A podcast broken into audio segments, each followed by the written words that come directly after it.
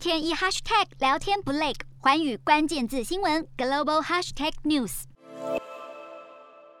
冬季奥运将于明年二月在北京举办。由于原定二零二零年举办的东京夏季奥运延后一年，于今年七月举办，两场全球重点运动会错开举办的间隔时间是史上最短的一次。另外，二零零八年夏季奥运也在北京举办，是目前唯一一个夏季、冬季都举办过奥运的城市，对中国具有深层的意义。中国相当期待北京冬奥能够盛大登场。不过，随着北京冬奥举办的时间逼近，国际社会抵制北京冬奥的声音再度泛起，主要原因是对中国人权黑纪录的强烈不满，尤其是对新疆集中营有种族灭绝的质疑，以及北京当局对香港民主自由的打压，让许多国际人权团体以及诸多国家国会议员齐声挞伐，认为中国不具备举办全球体育赛事的资格。回顾过去历史，国际社会也曾有抵制过奥运会，而这背后多少和国际政治形势息息相关，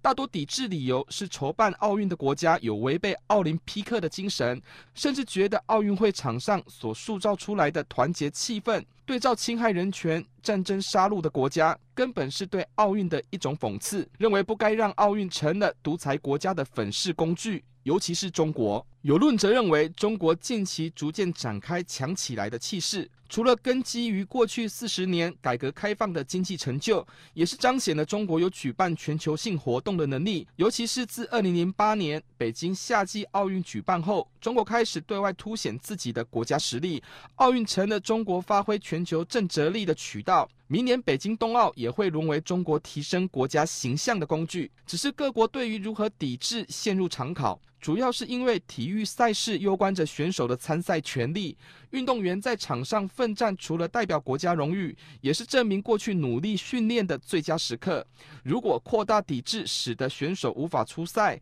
那么又该如何保障运动员的权益？此外，运动赛事也关系到周边商业利益，如何权衡得宜，也是一个问题。一直以来，全球重要体育赛事都希望与政治保持距离，体育归体育，政治归政治。问题是，奥运作为以国家为主体的重要国际场合，除了专业竞技的竞赛之外，也代表着国家的形象与竞争力。把体育跟政治完全切割，有其困难度。依此来看，奥运更会传递个别国家的政治意志。那么，北京冬奥的举办势必笼罩着政治争议。国际社会放大检视中国侵害人权的作为，希望透过抵制北京冬奥会来向中国施压。虽然欧美国家对于要如何制裁仍无具体做法，但已有个别选手拒绝出赛，这也让中国举办冬季奥运的荣光黯淡许多。与二零零八年的北京夏季奥运相比，恐怕提升国家形象的效果会大打折扣。